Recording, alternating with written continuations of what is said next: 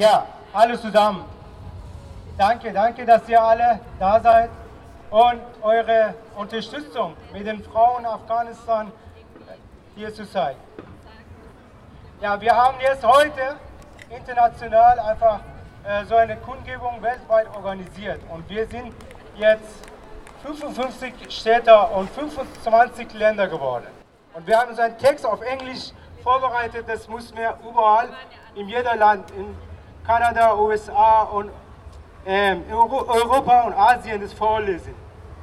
Und es geht, Dear World, today January 14, 2023, we stand in Afghanistan, 55 cities in 25 countries, and raises our voices for women rights in Afghanistan.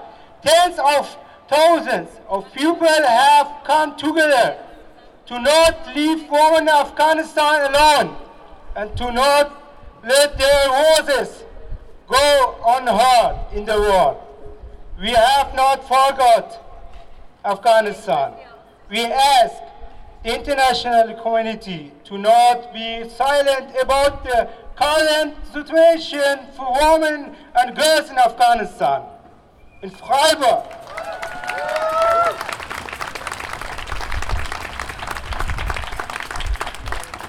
in Freiburg we stand in solidarity with Afghan women and we extend heartfelt thank you to everyone in the world who has joined us today and to raise their voice for women and girls.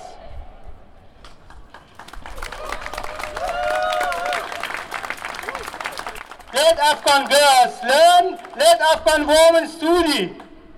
All or none, entweder alle oder niemand.